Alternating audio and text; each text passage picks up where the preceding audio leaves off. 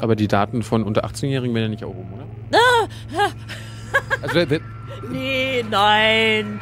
Ach, natürlich. Das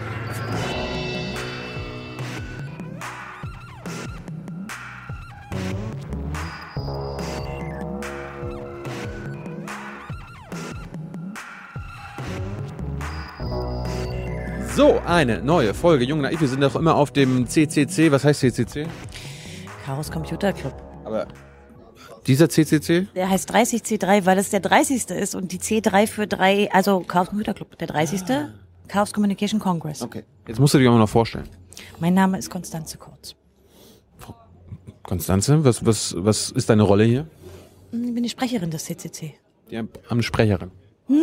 Wo, wozu müssen die eine Sprecherin haben? Ist doch ein Computer. Na, ich glaube, das ist ja schon eigentlich immer so. Wir sind ja jetzt auch schon mehr als 30 Jahre alt. Ist der Club an sich, Ja. dass man mit der Öffentlichkeit arbeiten will. Man möchte ja die Erkenntnisse, die man hat, auch unter die Leute bringen. Was habt ihr denn für Erkenntnisse? Och no, wenn wir technische Systeme analysieren, wenn wir Sicherheitslücken entdecken, wenn andere Leute zu uns kommen, die zum Beispiel irgendwann an die Öffentlichkeit bringen wollen. Wir haben eine Publikation, wir geben politische Statements ab, all das wollen wir ja auch den Leuten mitgeben. Ich möchte öfter unterbrochen werden, bitte. Hm, ja, aber nur wenn es sich lohnt. Oh, aha. Hm, Ja, wenn, wenn du irgendein Doofes erzählst oder irgendwas, irgendwie ein, Leier Dann kommst. warte ich da noch, bis ich unterbrochen werde. Warte mal. Aber Noch bist du weniger politikerhaft als angenommen. Politikerhaft. Ja, also- Ey, was, was wird das denn bitte? Ja, Politiker inter, äh, unterbrechen meistens. Ja, das stimmt. Und die Sitte finde ich auch gut. Ja. ja, weil das ist dieser Lehrsprech, diese, äh, oder du, Ja, du nennst es Nullsprech, ne? Ja, ich mag den Begriff Nullsprech, weil ja wirklich keine Message drin ist. Aber Hohlphrase finde ich auch schön. Äh, gib mal ein Beispiel, wir, wir- reden darüber selten äh, on camera. Was ist Nullsprech in der, in der, in der Ja, man heutigen kann Zeit? ja manchmal seitenlange Interviews lesen und man hat keine Aussage. Jede, auf jede Frage, die der Interviewer irgendwie gestellt hat, gibt es nicht wirklich eine Antwort im Sinne von einer äh, inhaltlich sich auf die Frage beziehenden Antwort oder irgendeine Festlegung. Und das würde ich Nullsprech nennen. ja, aber warum äh, veröffentlichen Medien denn so eine Interviews, wenn da nichts drinsteht? Das ist ja genau das Ziel. Ich glaube, das beste Beispiel ist natürlich Merkel. Also man gibt ein Interview, das wird aufgezeichnet, danach geht es ins Kanzleramt und zurückkommt etwas vollständig anderes. Und manche Zeitungen drucken es und manche nicht. Die, äh, die Zeitungen schicken das Interview erst zum Kanzleramt? Ja, na klar, das wird autorisiert. Das ist heute üblich hier in Deutschland. Das ist üblich. Ja. Das ist aber nicht üblich bei uns. Bei, bei mir ist es auch häufig so, dass Pressevertreter, ich habe ja nur relativ viel Kontakte, bieten es mir an. Sie sagen, möchten sie auto autorisieren. Ist das ein deutsches Ding? Ist ziemlich deutsch, ja. Ausländische Medien machen das relativ selten. Warum ist das so? Ich das hat sich schlicht eingebürgert. Äh, Passt natürlich zu sagen vielen Politikern, weil sie bestimmte Äußerungen im Nachhinein redigieren können. Ja. Bei Merkel ist es so, dass kein einziger Satz so bleibt. Im Ernst? Kein einziger Satz. Da bin ich ja mal gespannt, wenn ich sie irgendwann mal vor die Kamera bekäme, wie, wie das wäre.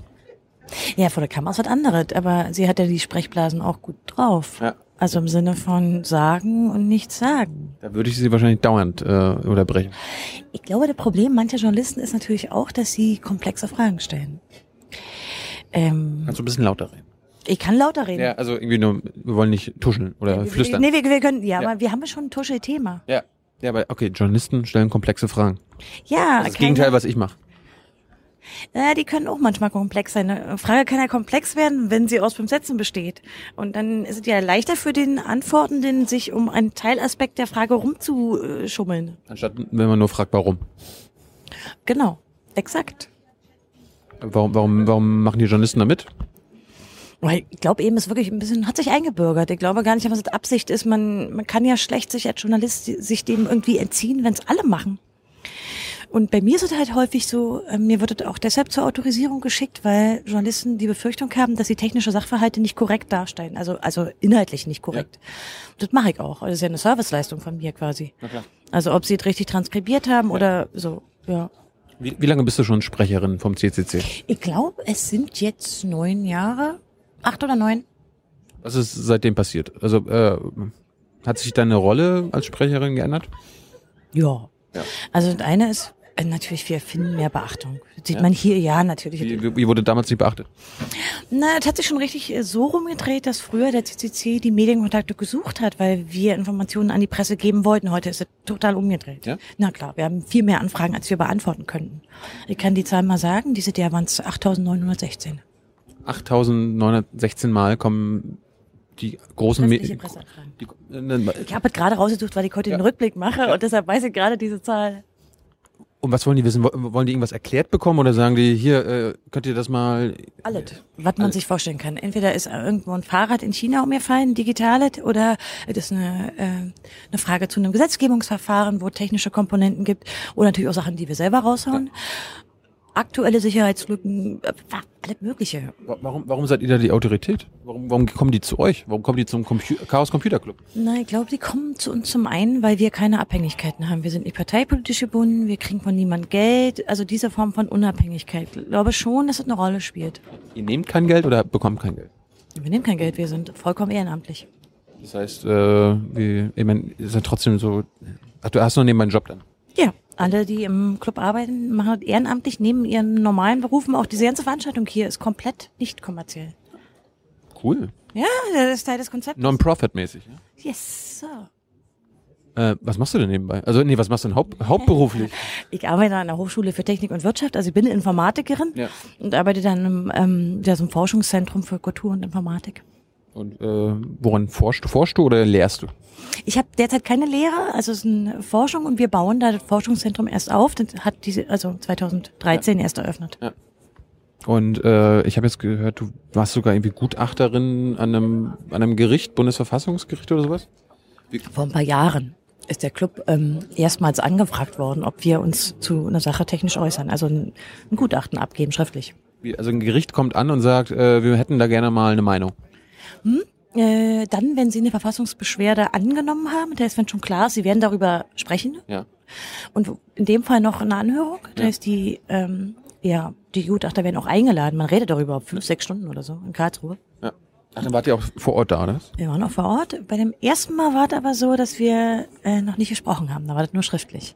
Und weil sie keine richtige Adresse gefunden haben, der Club hatte nicht eine richtige Adresse, nur so ein Postfach, haben sie mir das damals an meine Stelle geschickt an der Uni. Da habe ich noch an der Humboldt-Uni gearbeitet. Und dann kam so ein dicker Brief, weil man ja die ganzen Papiere kriegt, also die, die, die Be- Beschwerde und andere Gutachten. Und dann haben wir gedacht, machen wir das mal. Das wurde dann, also das haben wir jetzt mehrfach getan. Wo, worum ging's denn da? Oder wo, äh, wo- äh, Das erste Mal beim Wahlcomputer. Da hat Wahlcomputer. na, weil da war ja eine Verfassungsbeschwerde. Wir hatten die ja früher in Deutschland, die sind ja als verfassungswidrig erklärt worden. Im Ernst? Ja, Warum? das ganze Gesetz mit den Wahlcomputern ist ja für nichtig erklärt. Warum, warum sind Wahlcomputer für nichtig erklärt worden? Im Wesentlichen zwei Gründe. Der eine ist, dass der Wähler nicht nachvollziehen kann, was mit den Stimmen geschieht, und zum anderen, weil sie manipulationsanfällig sind. Aber wir haben doch in Amerika, gibt's die doch auch, wenn, wenn die Manipula manipulationsanfällig wären, warum gäbe, gäbe es die noch in Amerika? Hm, Weil die die Gesetzeslage nicht angepasst haben. Auch in Amerika sind die vier großen Typen von Herstellern, die da im Einsatz sind, alle schon bewiesen mit Sicherheitslücken. Und nachvollziehbar sind sie natürlich auch nicht. Aber dann heißt das doch, dass äh, Wahlfälschung möglich ist. Ja, wir überlegen auch, ob wir die nächste Wahl nicht mal einen anderen ähm, bestimmen. Im Ernst? Ja, man muss sich jetzt schon überlegen. Wir hätten ein anderes Wahlergebnis, wenn wir die Wahlcomputer nicht abgeschafft hätten. Warum? Ja, weil wir vielleicht äh, von den Merkel-Stimmen mal welche woanders hin manipuliert hätten können. Also wir hätten noch, wir haben uns schon überlegt, ob es eine gute Idee war, äh, gegen die Wahlcomputer zu kämpfen. Ach so. Das heißt, ja, man äh, muss auch das Hackerpotenzial erkennen. aber apropos Hackerpotenzial, gibt's, habt ihr eine Ethik? Wir haben eine Hackerethik, die Also, haben wir äh, sogar aufgeschrieben. Uh. Ja, die ich, ist verschriftlicht. aber du weißt, ich lese ja nicht so gerne. Ähm, erklär mal. Also die kommt eigentlich, die ist wirklich schon ein paar Jahrzehnte alt. Die ist eigentlich mal von einem Die ändert sich auch nicht. Mm, Doch, wir haben sie adaptiert, äh, also erweitert eigentlich. Aber die ist halt viel älter, die kommt aus der Zeit, als Rechner noch Wohnzimmer groß waren. Und da hat ein Journalist, der Stephen Levy, die mal aufgeschrieben und wir haben die übersetzt und adaptiert. Also für unsere, also nach einem langen Diskussionsprozess, äh, ja, für unsere Community angepasst. Und äh, gib uns mal ein paar Beispiele. Also ihr, ihr, ihr, nehmt, ihr nehmt kein Geld. Das ist, das Nein, ist das ein Prinzip? Äh, Nein. dieser Grundsatz ist nicht aufgenommen worden. Äh, keine Hacks für Geld war mal eine Diskussion. Ja. Ob das Teil der Hackerethik Ja. wird, ist aber nach langer Diskussion nicht aufgenommen worden. Ist Hacken so ein bisschen wie, äh, wie so ein Künstler. Man gibt auch so Kunst, also Auftragskunst und äh, keine Kunst und Ähm, nee, nee. trotzdem, also es gibt bei uns keine Hacks für Geld, aber es ist eben nicht aufgenommen worden in diese schriftliche Ethik. Was, was steht denn drin? Es steht drin, dass man zum Beispiel, ich gebe mal ein paar Beispiele. Ja. Man kann mit Computern Kunst und Schönheit schaffen. Ähm, natürlich, dass man private Daten schützen, aber öffentliche nützen soll. Äh, dann mh, ist die Hackerethik hat so eine Komponente, dass man nicht gucken soll, was ein Mensch für eine Haarfarbe, Augenfarbe, Ethnie oder wie viel Geld er hat, sondern ihn dann nach, seinen, nach seinem Können bewerten soll. Ja. Das ist also durchaus ein, äh, ja, so ein bisschen... Ein Leistungsprinzip oder was? Ich würde nicht Leistungsprinzip nennen, es ist eher so, in der Hacker-Community ist jemand sehr angesehen, der sein Wissen weitergibt und Erfahrungen teilt. Also es hat eher so diese Komponente von Wissen weitergeben. Share Economy. Im, ja, ein bisschen. Na, Sharing is Caring ja. und ah. das ist schon immer Teil der dieser Hacker Community gewesen, schon bevor es den Club gab. Ja. Ähm, ja, also es sind nicht so Grundsätze, Gott, die kann man sich jetzt nicht äh, auf den Arm tätowieren lassen und sich jeden Tag daran orientieren, sondern eher ja so allgemeine Prinzipien, an die man sich halten sollte. Und das machen wir auch. Äh, du hast gerade gesagt, ähm, privates Schützen, öffentliches Nützen. Yes so ein bisschen, fällt mir jetzt gerade ein, so die letzten Wochen, Monate war es eher so, als es öffentlich ist, also gerade so, als was der Staat macht, ist ja auch eine öffentliche, das gehört ja uns, ist so, wird immer mehr privat. Und Glenn Greenwald hat gestern gemeint, äh, was die, Pri also die privaten Menschen, also die Bürger machen, ist immer öffentlicher. Also quasi ist es, ist es also ein bisschen umgedreht jetzt, äh, ja. Der, der, der Staat, der öffentliche Staat, die öffentlichen Personen im Staat, äh, es könnte immer privat, mehr Privatheit haben und die Bürger haben immer weniger? Ich glaube, vieles hat sich geändert nach den ganzen Veröffentlichungen um die Papiere von Edward Snowden. Man, hm. man guckt heute anders auf Privatsphäre, schlicht wenn man weiß, dass fast alles, was man in den Netzen postet, äh, per Mail verschickt, chattet oder sonst irgendwie in den Datenbanken dieser Geheimdienste landet. Äh, deshalb hat sich natürlich die Diskussion um, um Privatsphäre, also gerade so im digitalen, total gewandelt, natürlich. Also klar, mh, das eine ist die kommerzielle Welt, die ganze Werbeauswertung und so weiter, und die andere Seite sind halt die Nachrichtendienste, die ja noch viel mehr sammeln. Und in gewisser Weise kommt es halt zusammen, weil ein Großteil der Daten, die diese Nachrichtendienste kriegen, kommt halt von den kommerziellen. Wer, wer sind diese kommerziellen? Na, Facebook, Google, also fast alle großen amerikanischen Unternehmer sind auch gesetzlich gezwungen, mit ihren Geheimdiensten zu kooperieren. Und durch den ganzen internationalen Datenhandel gehen die Daten halt auch weiter zu anderen Nachrichtendiensten. Das heißt, äh, da sammeln die Geheimdienste gar nicht selbst, sondern die lassen von diesen Konzernen sammeln und die äh, und ja. die und die lassen sich dann aber äh, aushändigen oder was oder klauen sich die. Richtig, äh, die haben äh, zum einen müssen die Daten rüberreichen, was sie auch getan haben. Ja. Zum anderen haben die Geheimdienste aber auch in die internen Systeme dieser Internetanbieter oder die Internetdienstleistungsanbieter auch reingehackt. Die haben eine, eine Menge bezahlte Hacker. Hm. Machen, macht der deutsche Staat das auch? Machen deutsche Geheimdienste das auch? Na, es gibt ein paar Beispiele in Deutschland. Äh, der Bundesnachrichtendienst ist zum Beispiel dabei erwischt worden, wie er Journalisten einen Staatstrojaner untergejubelt hat. Das ist ja auch eine Form von Hacking. Aber sicherlich nicht in dem Ausmaß schon, weil die natürlich viel weniger Leute haben. Was, was, was ist ein Staatstrojaner? Der Staatstrojaner ist eine Spionagesoftware, die man hinter dem Rücken auf dem Mobiltelefon oder Rechner installiert, um den Nutzer auszuspionieren. Warum würde man das machen? Weil man ihn vielleicht, äh, also im Falle des Bundesnachrichtendienstes wollte wahrscheinlich, äh, wollten die Spione wissen, was die Journalistin äh, so kommuniziert. Äh, Informationserlangung halt. Ja, aber das lesen sie in der Zeitung. Naja, ich glaube, sie wollten nicht wissen, was sie in Artikeln schreibt, sondern wer ihre Informanten sind ja. und vielleicht auch, äh, was sie für Zahnbürste kauft. Man weiß es nicht. So, du meinst kommerzielle Netzwerke wie Google, Facebook, bist du da? Googlest du? Bist du auf Facebook? Mm, äh, ja, das ist ein bisschen komplizierter. Also, also hast du Fake-Profile? Aber ich benutze die Engine von Google. Das heißt die Technik, aber nicht der ähm, Engine Motor. Okay. Ja, also man es gibt Seiten, die mm, die nutzen die ziemlich coole Technik von Google aus in, in, in Fragen der Suche, aber man gibt nicht seine Daten ab. Warum nicht? Wie, wie geht ich es? Ich habe keine Lust, dass Google über mich Profile anlegt. Und wenn ich es vermeiden kann, dann mache ich es ganz gern. Ich forsche auch natürlich dazu. Ja. Aber äh, ich habe trotzdem gelernt, irgendwie, äh, selbst du, wenn, wenn, wenn du es wenn du schaffst, dich irgendwie davon zu entziehen und äh, viele Dienste nicht nutzt, ich empfinde das nicht als entziehen. Ich wollte damit nicht sagen, dass ich mich entziehe. Also ich bin schon hart am irgendwie kommunizieren den ganzen Tag über ja. die Netze. Per E-Mail oder was? Nein, ich chatte auch. Und also, ja. Aber, also, aber so verschlüsselter Chat. Ich, Großteil. Ja.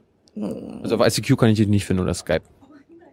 Na, ich nutze schon Skype, aber mehr so, weil. Ja, ich habe gehört, Skype ist jetzt auch irgendwie. Ja, kann, kann Skype auch ist Teil auch dieser geheimdienstlichen Abschnorchelei, aber Skype ist auch nicht unverschlüsselt. Okay.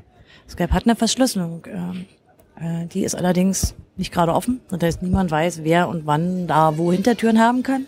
Und Skype arbeitet auch selbst mit den Diensten zusammen. Skype ist ein amerikanisches Unternehmen?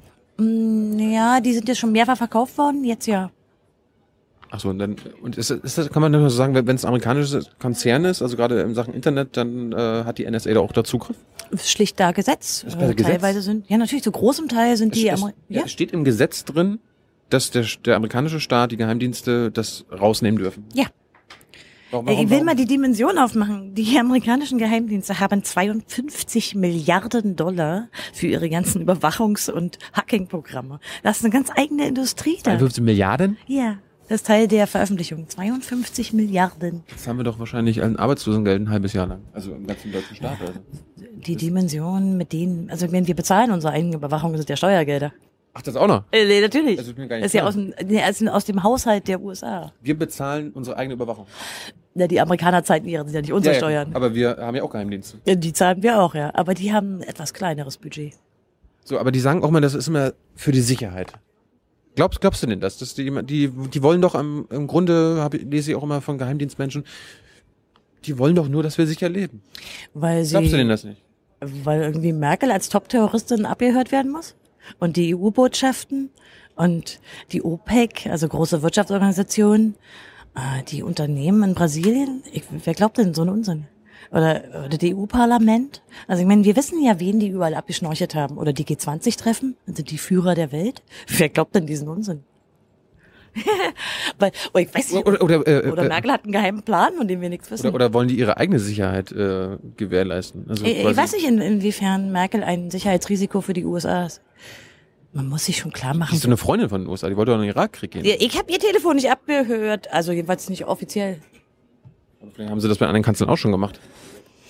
Naja, gut, die Technik, digitale Mobilfunktechnik ist ja nicht so alt. Also Ja. das heißt, das können sie ja nicht bei allen Kanzlern gemacht haben, aber sie werden auch schon früher zu analogen Telefonzeiten versucht haben, Gespräche abzuhören, weil hier geht es um Macht, auch um Wirtschaftsmacht und das hat nichts mit diesen Erzählungen über Sicherheit zu tun. Ich frage mal gerne, was es eigentlich macht. Ich denke, Macht hat viel mit Wissensvorsprüngen zu tun. ist natürlich ziemlich geil, wenn man bei, bei Daten sehr leicht an Wissensvorsprünge Also kommt. Knowledge is Power. Ja, aber wer kommuniziert mit wem, wann, worüber und wie kann man das möglicherweise ausnutzen? Das ist Macht. Ich würde schon sagen, Teil, natürlich muss man auch noch Macht ausüben können, aber der Wissensvorsprung ist natürlich ein wichtiger Faktor, um seine Macht zu behalten. Ja, aber das heißt, dass die, die am meisten Wissen haben, Macht. Haben die meiste Macht. Davon würde ich schon ausgehen, ja. Das heißt, hat denn Angela Merkel, weiß die am meisten? Oder ist das, ist das eine andere Art von Macht? Naja, Macht gründet sich natürlich auch auf ökonomischen Kriterien. Das heißt, dadurch, Das dass, heißt auf Deutsch? naja, Deutschland Wer, wer Geld hat. ist natürlich eine Wirtschaftsmacht und dadurch übt sie auch Macht aus. Wie denn? Ja, ich meine, wenn sie in der EU oder so irgendwas durchdrücken will, spielt natürlich eine Rolle, wie Deutschland als wichtige Wirtschaftsmacht sich verhält. Also es hat nicht nur den Wissensaspekt Macht, sondern natürlich auch, naja, Ja, aber, aber Wie du, du, du, wirtschaftsstark gibst das. Beispiel, du gibst das Beispiel EU, da, äh, da wird immer gesagt, wir sind Freunde, wir sind alle Partner. also, Also, bis auf die Briten, die müssen uns ausspionieren. ja, müssen sie das. Ja, tun sie ja. Ich habe auch gelernt, irgendwie selbst der französische Geheimdienst dürfte die Deutschen ausspionieren und die Deutschen könnten die Franzosen ausspionieren. Das ist ja das generelle Problem. Ausländer sind aus der Perspektive des Landes, also der USA, Frankreich, äh, Großbritannien, irgendwie immer überwachungsvogelfrei. Die können immer überwacht werden. Das ist ja gerade die Problematik und das ist oft auch gesetzlich erlaubt. Die schützen nur ihre Inländer, also die Franzosen, Briten, die Amerikaner. Und die Ja. Amerikaner streiten auch nur darüber, ob sie die Gesetze ändern für die Amerikaner, nicht für uns. Aber da gibt es doch keinen großen Unterschied außer der Zufall der Geburt. Richtig. Und natürlich ist es auch ein Menschenrecht, ein Recht auf Privatheit. Ja? Na klar. Meinst du? Also ich meine, Das meine ich nicht, das ist so. Ich hatte jetzt auch schon Michael Seemann und so weiter, die dann sagen hier Post-Privacy-mäßig. Äh, das ist doch sein Problem. ja, aber äh, Nein, wir haben in, in Europa haben wir so einfach sogar kodifiziert. Es gibt eine europäische Menschenrechtskonvention. Und äh, ich bin tatsächlich auch ein Beschwerdeführer. Ich bin in Straßburg vor dem Menschenrechtsgerichtshof Ja. gegen die Briten vor Gericht gezogen. Wir werden mal sehen, ob die Gesetze helfen. Mir ist egal, ob einzelne Personen äh, von ihrer Privatsphäre nichts halten. Ich denke, es geht eher um ganz grundsätzliche Fragen. Ich meine, weiß ich nicht, um, um, auch um die zukünftigen Generationen, ob die noch irgendeine Form von Privatsphäre haben. meinst du? Ich meine, das, das ist jetzt mal, du hast du diesen, diese Snowden-Weihnachtsansprache gehört? Ja.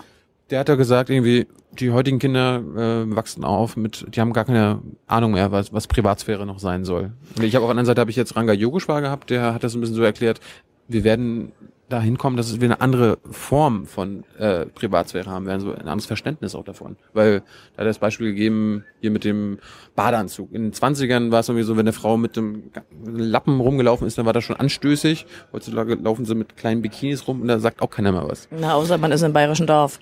Gut. Aber so am Strand oder so. Das heißt, äh, Natürlich, also was irgendwie privat ist und was man tun darf, ist ja auch ein Aushandlungsprozess. Ja, da einigt man sich, ändert sich über die Jahrzehnte, ist alles richtig. Aber ich glaube, auf was Snowden in seiner Weihnachtsnachricht da anspielte, war ja, ob wir sowas überhaupt noch bewahren können. Weil die Kinder, die jetzt groß werden, die haben ihre Ortungswand, wenn sie fünf sind in der Tasche. Wir hatten es vielleicht noch nicht. Also ich meine, eine Generation irgendwie, die da reinwächst in die Technik, ist eine Sache, aber eine, die mit ihr aufwächst, ich meine, die wird auch überall sein. Auch im Sinne von am Körper, im Körper, überall. Und da muss man sich schon fragen, ob das die nächste Generation ja noch so was wie diese Privatsphäre, wie wir sie kennen, noch kennenlernt. Da, da, dafür kämpfe ich ja. Also ich meine, das ist ja auch einer der Ziele des CCC. aber die Daten von unter 18-Jährigen werden ja nicht erhoben, oder? Also, wer- wer- Nee, nein. Ach, natürlich. Das, wie, äh, also äh, es werden, es, werden, es werden noch nicht mal die Kinder geschützt? ach, natürlich nicht. Echt jetzt? Ja, Das, das heißt irgendwie jetzt, äh, wenn, wenn ein Zehnjähriger, gibt's ja schon, Zehnjährige mit Handy, die äh, jetzt, hast du mal morgens Fernsehen geguckt irgendwie? ich guck kein Fernsehen morgen. Ich guck gar kein Ich Fernsehen. meine, nein, natürlich Ja. zie Werbung zielt auch sehr stark auf Kinder, natürlich. Also, weil, naja, also ich meine, wie kriegt man besser Le Eltern leichter, dazu? leichter beeinflussbar. Ja, das. Und sie sind, sie merken ja auch nicht, wenn sie manipuliert werden. Erwachsene haben ja eher einen Sinn dafür. Bei Kindern ist es schon sehr viel einfacher. Es gibt offizielle Regeln, es gibt schon gesetzliche Beschränkungen, aber die Praxis sieht oft anders aus. Also es gibt schon ziemlich gute Profile über Heranwachsende. Ja. So, und, wel- welche, welche Rolle hast du jetzt in diesem, in diesem ganzen, in dieser ganzen Debatte? Bist du eher so die, die Prophetin, äh, so, die, die, die, die den Teufel an die Wand malen will? Also, oh, jetzt kann jetzt alles so schlimm werden? Oder bist du eher so, Ich versuche eigentlich gar nicht, irgendwie den Teufel an die Wand zu malen. Jeder muss selber irgendwie für sich erkennen, welche Risiken drohen. Aber ich versuche einzuschätzen, wie die Technik ist und wie sie in naher Zukunft sein wird. Ich glaube, diejenigen, die sich intensiv mit Technik beschäftigen, haben auch eine gewisse Verantwortung dafür, ihre Erkenntnisse du bist ja Informatikerin. Ja, ich würde jetzt nicht allen Informatikern das nicht müssen. Ich finde das aber wichtig, dass wenn man hm, sich Gedanken macht über die Zukunft von Technik, dass man darüber auch spricht. wie sieht die denn aus? Also, ich meine, sind wir jetzt quasi schon am Ende der, der, Inform der Entwicklungskette angekommen? Oder, Auf oder, keinen Fall. oder wird das jetzt noch krasser? Nein, es wird definitiv noch krasser in dem Sinne, dass die Technik uns noch, noch viel mehr begleiten wird. Also ähm, auch unsere Arbeit ersetzt, äh, zwar nicht nur im Sinne von physischer Arbeit von Robotern, sondern auch, auch geistige Arbeit, die wir, die wir machen. Das ist ja heute schon in vielen Bereichen so. Also, Ja? naja, Also, ich meine, ich, mein, wenn ich, man sich heute Schulen oder so anguckt, äh, ohne, ohne Suchmaschinen und digitale Techniken geht ja da auch nichts mehr. Und das Ich komme ich komm aus Mecklenburg, mein Opa und meine Eltern haben am Bauernhof gearbeitet. Da waren, äh, haben damals in den 80ern, haben auch noch so 10, 20 Mann auf dem Bauernhof gearbeitet. Äh, die haben den, die haben den Bauernhof jetzt nicht mehr, aber unser Nachbar, der hat immer noch so einen Bauernhof und arbeiten drei Menschen jetzt noch. ja, ich weiß, ich habe darüber gerade ein Buch Du geschrieben. hast ein Buch geschrieben. Ja, das heißt arbeitsfrei. Wir haben uns die Roboterisierung gerade auch in der Landwirtschaft äh, genauer angesehen. Roboter, Roboter in der Landwirtschaft. Die, Ja, die, die, und Automaten. Die, die melken dann die Kühe, oder? Na, gib mal ein Beispiel. Ja, Im natürlich. Ein Make-Roboter gibt's aber schon lange. Das Der fand, fand die- ich immer komisch. Die sind sogar, also lustigerweise mögen die Kühe die Melkroboter lieber als die menschlichen äh, Melker. Ja, sie können selber bestimmen, wann sie da reingehen. Sie können selber bestimmen, wann sie in den vom loslaufen im Stall und in diesen Melkroboter gehen. Und sie haben einen sogenannten Spaltenroboter, der reinigt den Boden. Da fährt also, da, da muss keiner mehr zu sagen, die äh, Kuhfladen wegschieben, sondern sie haben dafür Roboter. Schön. also, äh, weniger Drecksarbeit für Menschen. Natürlich, und ich finde das auch nicht negativ. Im Gegenteil, ich finde, dass Maschinen uns Arbeit abnehmen sollten. Aber dann, aber dann auf der anderen Seite würde jetzt wieder einer sagen, ja, dann kommen wir aber nie zur Vollbeschäftigung. Dann kommen wir nie, dann haben die Leute keine Arbeit. Das nimmt ja einen Arbeitsplatz weg. Bist du, wie, Das ist natürlich du? ein Teil des Problems. Ach so. Naja, äh, heute passieren halt die technologischen Wellen schneller. Also ich meine, wir hatten in der Vergangenheit auch, irgendwann kam die, weiß ich nicht, äh, äh, was nehme ich jetzt als Beispiel? Ähm, ähm, Telefon. Fernsehen. Nein, ich meine jetzt mehr so Produktionsmaschinen, also zwar Web Weben oder so. Also ich meine, wir hatten immer so eine technologischen Wellen und dann suchen sich Leute andere Jobs. Heute wird es nur schneller gehen, weil sich die Technik sehr dynamisch entwickelt. Aber wenn du sagst, es geht immer schneller, werden wir darauf adäquat vorbereitet? Also von, Naja, von was die Zeit ist- bildungsmäßig, von der Politik. Ja, richtig. Und dafür braucht man eigentlich immer so ein, zwei Generationen. Wenn man, Ein, zwei Generationen? Naja, man muss irgendwie die, 50 Jahre. die Schulen umstellen. Man muss Leute weiterbilden, deren Berufe einfach wegfallen. Aber ich meine, wir, die, in der Schule wird doch immer noch genau, also das meiste ja, immer noch das so. ist ja da- genau über- das Problem. Ja, natürlich. Darauf ist die Schule nicht vorbereitet. Ja, aber wie, wie können wir das ändern? Ja, zum Beispiel, indem man Bücher schreibt und auf das Problem hinweist. Ja. Also, das hast du ausgedruckt, das Buch. Ja, ja, das Papier auch. Gibt's Gibt's auch. aber auch als E-Book. Aber hast du, hast du noch andere Beispiele, wie, wie diese, du, ihr habt über Roboter geschrieben? Na, nicht nur, auch über mh, Software. Software. Ich glaube, ein ganz gutes Beispiel sind diese autonomen Autos. Weil die von Habe ich Google irgendwas gehört? Ja, Google hat ein Projekt, aber alle großen Autofirmen bauen an autonomen Autonom Fahrsystemen. heißt ohne Fahrer.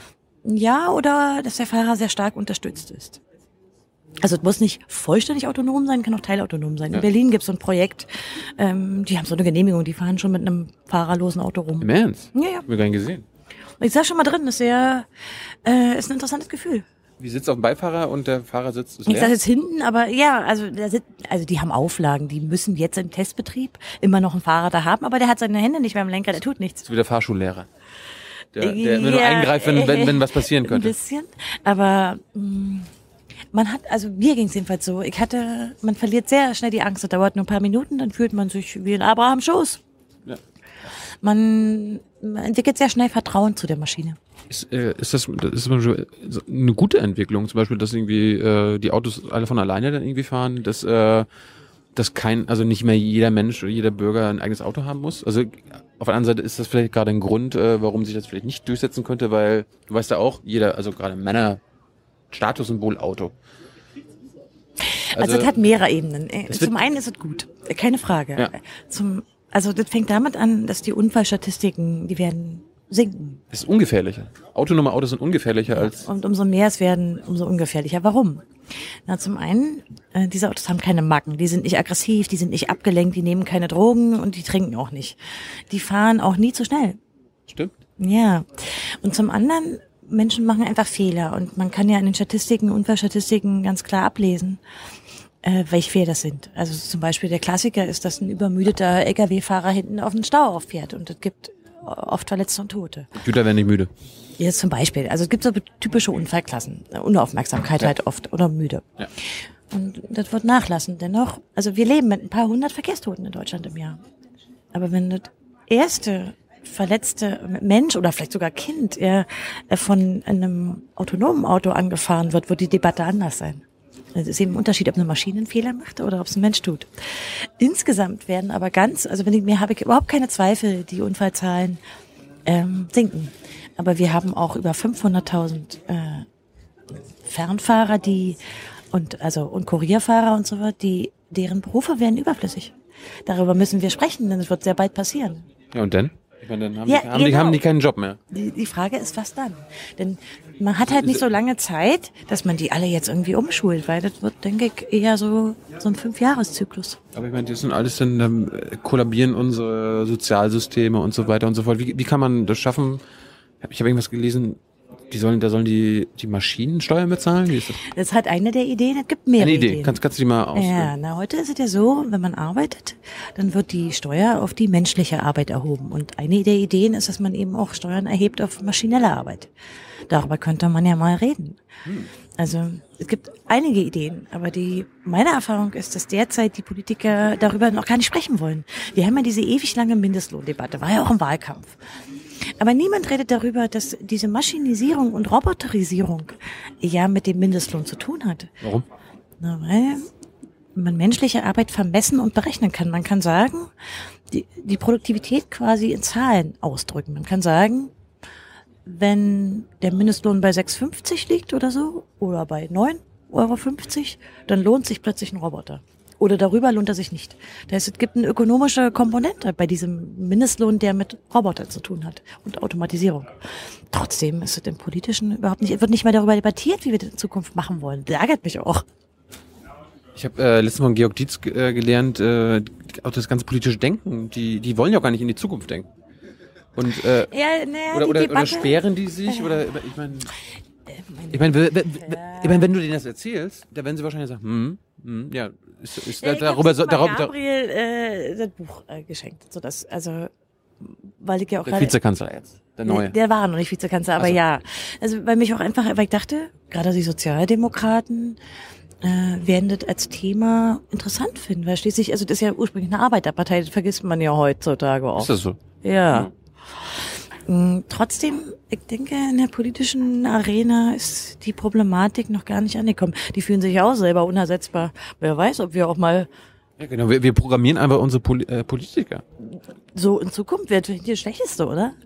Ja, das wäre ja mal was. Ja, die müssen dann nicht mehr so subjektiv aus dem Bauch entscheiden und nach Proport, sondern wir programmieren Ich, die. ich meine, das wäre meine Idee. Irgendwie das Parlament bleibt mit den menschlichen Abgeordneten, aber die Die sind Ausführung. sowieso, naja gut, ja. Ja, aber so diese Idee, also die Menschen beschließen und ausführen tun die Maschinen. Also quasi die exekutive Kanzler wird der IBM 3000 sein. Oder wir programmieren einen geilen Zufall. Was ist das denn? Zufall. Ja, ja, aber wie, wie, Zufällige Entscheidung. ach so. Ich weiß nicht, ob wir damit schlechter fahren würden. Ja, ich meine, ich habe ja auch mal gelernt, wenn ein Affe irgendwie äh, einen Aktientitel aussucht und Das äh, ist besser, ja, das habe ich auch mal gelesen. Ich weiß aber nicht, ob das wissenschaftlich haltbar ist. ich weiß es auch nicht, aber das ist so, das das wäre das wäre heute auch Maschinen. Die, Was denn? Das ganze Börsenzeugs ist unglaublich maschinisiert. ich dachte, die Börsen sind immer noch so, da sitzen die Menschen, äh, da sitzen die an der Börse und dann schreien so, hey, ich kaufen, kaufen, kaufen. Das ist seit zehn Jahren vorbei. Nee, das machen heute Maschinen. Heute streiten sie sich darüber, zu sagen, wie schnell die Algorithmen sein müssen, weil die Menschen doch überhaupt nicht mehr, also dieser sogenannte Hochfrequenzhandel, wo man über Millisekunden redet. Millisekunden. Ja, und, und darunter sogar noch, da können halt Menschen nicht mehr mitmachen. So schnell hat man noch keinen Knopf auf dem Computer gedrückt. Die, dann, dann, dann stellen sie die Computer so nah wie möglich an den an den Börsenplatz, damit es, Das, damit so wenig, versucht- ja, so man wenig versucht- Zeit wie möglich. Ja, aber äh, die haben auch selbstlernende Komponenten, das heißt, die reagieren aufeinander. Ja. Ähm, ich würde gerne mal erklären mal meine Oma, die guckt ja auch immer zu, äh, was ist ein Algorithmus? Grüße. Was ist ein Algorithmus? Äh, eigentlich ist ein Algorithmus nur äh, eine Anleitung im Sinne von, man hat bestimmte Schritte, die man zu oder na, die man, die man tätigen muss. Ja. Also eine bestimmte Abfolge an Befehlen Ja. im Wesentlichen. Und warum, warum wären, werden Algorithmen immer präsenter in unserem Leben und warum, warum werden die teilweise irgendwas, also diese Dinge übernehmen? Naja, man redet jetzt viel über Algorithmen, weil man, weil da eine gewisse Befürchtung dahinter ist, nämlich dass Algorithmen sich so ein bisschen verselbstständigen. Also etwa, wenn sie selbstlernende Komponenten haben. Sie passen sich immer mehr an, an mh, die Wünsche, die berechnet wurden von dem Nutzer und so weiter. Da ist sicherlich eine gewisse Angst hinter. Also ich habe keine Angst vor Algorithmen. Nee? Nee. Allerdings, es gibt so ein paar Bereiche, die, wo, da habe ich schon Angst. Wo? Naja, jetzt werden ja zum Beispiel die ersten Tötungsroboter programmiert. Da habe ich schon meine Befürchtungen. Ich habe jetzt auch gelernt von Jeremy Scale, ähm, die, es gibt ja Signature Strikes äh, durch die Drohnen, wo einfach nur basierend auf den Daten, die der Mensch, den sie da beobachten, Oder sein Telefon. sein Telefon beobachten, einfach nur die Signatur ist quasi, dass das der Mensch ist und der ist gefährlich. Also, Und jetzt kommen wir quasi wieder zum Anfang zurück. Wo kommen denn die Daten her? Sag's mir. Naja, es gibt innerhalb der Snowden-Enthüllung mindestens zwei bewiesene Fälle, dass die Datensammlung, diese Massenüberwachung unmittelbar zu den Drohnenmorden führten. Zumindest in zwei Fällen. Das heißt, äh, das sind, das sind Drohnenmorde habe ich jetzt auch gelernt, das sind Kriegsverbrechen. Würde ich schon so sagen. Die haben die Kriege aber nicht erklärt. Ja. Die meisten Drohnenmorde der USA sind ja Pakistan, Somalia und Jemen und da gibt es keine erklärten Kriege. Nee. Das ist quasi, man macht es einfach. Das heißt, durch diese, diese, diese Überwachung passieren Kriegsverbrechen. Kann man schon so sagen. Zumindest in zwei Fällen. Ich denke, da werden noch mehr kommen, ja? Dann können wir ja froh sein, dass wir die Freunde sind von Da Amerika. können wir sehr froh sein, dass wir keine Angst haben müssen, dass nachts über unseren Häusern die Drohnen fliegen. Haben wir nur Glück. Wir sollten in bestimmten Gegenden auch nicht Urlaub machen. Also ich meine, nach, nach jedem oder Somalia fahren ist kreuzgefährlich. Das muss man einfach mal so sagen. Aber in welcher Welt leben wir denn? ich finde das auch nicht richtig. Also ich werde das nicht verteidigen. Ich finde das grundfalsch. Aber nun ja, äh, dazu sagen unsere Politik. Also es ist interessant, wenn man das anspricht heute politisch, wenn man sagt, äh, also wenn man nicht nur über die Privatsphäre redet oder über Wirtschaftsspionage in diesen ganzen Snowden-Sachen, sondern wirklich mal sagt, dass Blut an diesen Daten klebt. Ja, dann ist immer Schweigen im Walde. Ja. Weil niemand, ähm, man müsste ja eigentlich den USA strukturell vorwerfen. Ja. Man müsste sagen, es ist völkerrechtlich falsch, was ihr da tut. Ihr schickt einfach. Verboten, also völkerrechtlich verboten. Ja, ne? natürlich. Naja, nun. Oder ist, ja, anscheinend. Aber das sagt niemand. Ja, wenn sie nach China fahren, dann sagen sie mal, oh, und die Menschenrechte und oh, das dürft ihr nicht. Aber ach, gegen, ach, gegenüber den Partnerländern wird einfach nicht angesprochen. Ach, du meinst, wenn Russland oder China das machen würde, was die Amis gerade ja, machen? Dann ist immer, aber. Da wäre es was anderes. Ja, natürlich. Wir können uns unendlich in den, auch in den deutschen Medien und in der Politik darüber aufregen, äh, wenn es so Schauprozesse in Russland gibt, ja, und wenn da was nicht stimmt mit der Rechtsstaatlichkeit oder China. Aber wenn das Partnerländer wie die USA sind, ist das Schweigen im Wald. Wir dulden das seit Jahren. Das sind ja schon, sind ja, wir reden ja schon über Tausende ähm, Tote, die da gab, mittlerweile ja. über die Jahre jetzt. Das läuft ja schon eine Dekade. Aber warum, warum sagen unsere Regierungen da nichts? Ich frage mich das auch. Ich hätte das, äh, ja, letztlich für so ein, ja, das, für mich ist es so lakaienhaft. Man, man traut sich äh, nicht da für seine Überzeugung zu kämpfen. Ja, vielleicht haben sie, vielleicht sind andere Überzeugungen wichtiger. Ich meine, ich hatte letztens gerade. wollen sie aber auch selber mal Drohnen kaufen. Ja, das stimmt auch noch. Nee, aber äh, erinnere dich an, ich glaube, Steffen Seibert oder Merkel hat irgendwas gesagt, äh, diese Überwachungsaffäre ist wichtig und besorgniserregend, aber was wichtiger ist, ist die Freundschaft zu den Amerikanern. Also ja. ist, und er ist war so wirklich sauer, als ihr eigene Telefon abgehört wurde. Ja, aber, aber trotzdem, jetzt ist sie sauer, aber das war's auch, oder? So. Ja, sie hat halt einen bösen Anruf gemacht. Ja, natürlich wartet. Es gibt ja keine Antwort. Sie hat ja überhaupt keine Antwort gegeben, was sie in Zukunft machen will. Während wir reden, läuft es ja weiter. Also wir wissen das jetzt, dass wir überwacht werden, aber es hat sich ja nichts verändert. Ja, aber haben Sie keine Antwort oder wollen Sie keine Antwort haben? Ich oder denke, haben Sie Angst vor der Antwort? Ich denke, die werden Angst haben, dass sie dann von den Daten nichts mehr abkriegen. Ah, die wollen die selbst haben. Ich denke schon, dass das äh, strategisch eine Rolle spielt, dass sie partizipieren, weil sie wollen, die wollen mitmachen bei dem Datenkarussell. Das ist doch noch schrecklicher. Ja, ich finde das auch schrecklich. Da sind wir uns einig. Und ich äh, werde nicht Ruhe geben, äh, ehe es sich ändert. So jetzt, aber jetzt haben wir so viel über ernste und eigentlich äh, unerfreuliche Dinge geredet. Das ist auch durchaus manchmal finde ich lustig. Das ja, soll, soll, soll ja auch. Ja. Ich meine, damit die Leute ein bisschen dranbleiben, ne? Aber äh, du meinst, wir haben die jetzt. Oh. Nö, also die bleiben dran. Ne? Seid, ihr, seid ihr noch dran? Ja. ja. Doch, die nicken. Siehst du nicht? Doch. Die, ich habe die nicht nicken sehen. Ja, ja, du guckst nicht genau hin. Oh, Entschuldigung. Äh, aber zum, zum Abschluss vielleicht irgendwie eine, eine erfreuliche Note. Was, was war. Ja, ja, ja, ich habe was total Erfreuliches. Uh. Ja, ich Kannst glaube. kurz etwas Schönes zu erzählen. Ja, ich glaube nämlich, dass diese, diese ganze Snowden-Jahr und die Debatteüberwachung wird ein gutes Ende nehmen. Denn ja. die Leute werden ihr Verhalten ändern. Es wird dauern und es wird nicht so, man fällt nicht von schwarz auf weiß. Aber ich glaube, dass Leute heute anders darüber denken und nach und nach ihr Verhalten ändern. Ich glaube, das ist wie Müll trennen. Irgendwann werden so eine Ideen Mainstream, dann machen es alle. Ja, aber sollten wir nicht eher, äh, soll die Reaktion nicht eher sein, dass da die Verantwortlichen sich ändern oder ja, das einstellen? Man, ja, aber das wird noch eine Weile dauern. Inzwischen müssen wir selber handeln. Druck von unten. Ja. Was gibt mal eine Handlungsanweisung, die, die unsere Zuschauer, unsere jungen Naiven vielleicht wahrscheinlich noch nicht gemacht haben? Wie wird denn den NSA-Zweit-Account zu kündigen? Das heißt? Facebook. Kündigen. Ja, warum nicht? Es gibt äh, ganz tolle Alternativen. Welche? Wo man, naja, also mittlerweile gibt es eine wirklich eine ganze Menge. Also in, letzten, in letzter Zeit zum Beispiel wird ja viel über Diaspora geredet. Man hat die wieder totgeschrieben. Ist ja auch so ein Social Network. Vollkommen kommerzfrei, keine, keine Werbung. Und die haben so ein bisschen ihre Technik ausgebaut. Und von dieser Art gibt es schon eine Menge mehr. Ja. Äh, und ich finde, das sollte man zumindest mal erwägen. Ja. ja. Ich bin jetzt so leid, dass die Leute mal zu mir kommen und naja, ich bin noch bei Facebook, ist ihnen so ein bisschen peinlich. Ja. Aber jetzt selber ist es mit Gmail, meine Güte, dann sucht man sich einen anderen Anbieter. Man muss doch nur nicht freiwillig seine Daten dahin geben. Ja? Aber also das heißt, wenn, wenn ich bei einem anderen Mailanbieter bin, da kann ich sicher sein, dass die Daten nicht weitergegeben werden. Nö, aber man muss ja nun nicht alle Accounts bei Google haben. Und man kann sich, zumindest wenn man sich eine Mailadresse zulegt, sich überlegen, wo.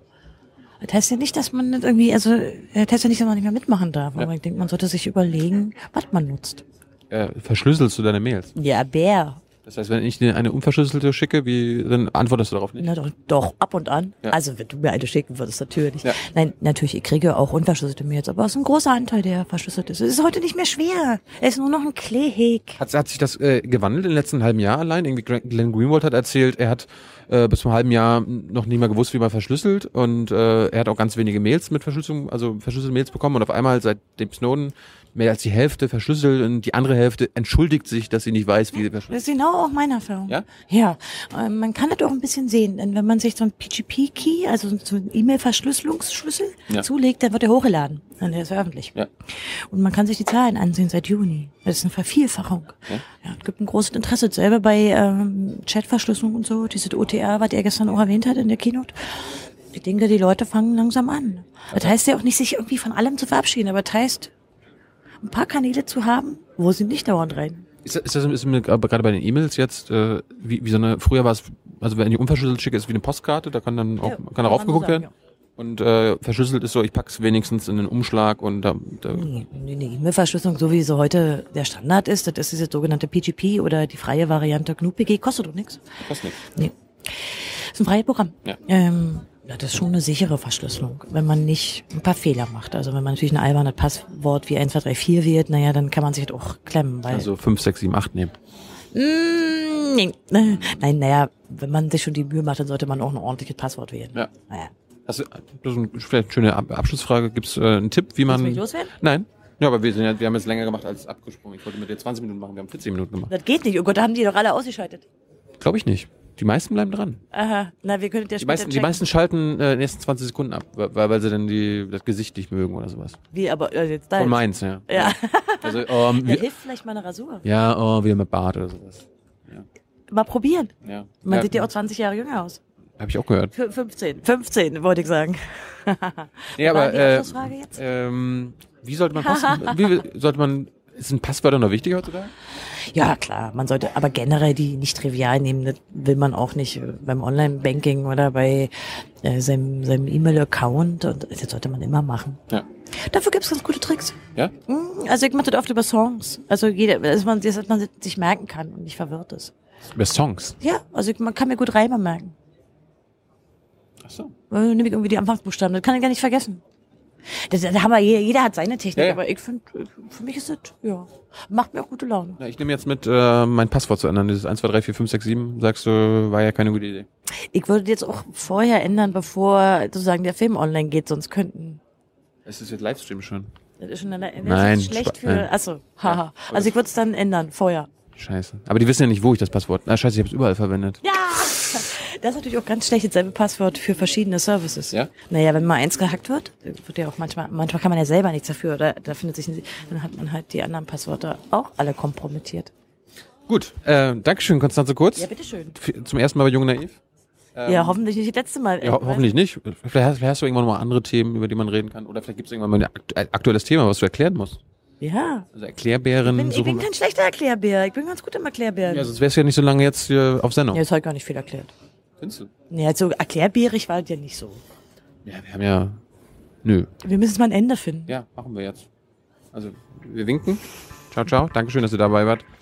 Danke, danke, Konstanze. Ciao.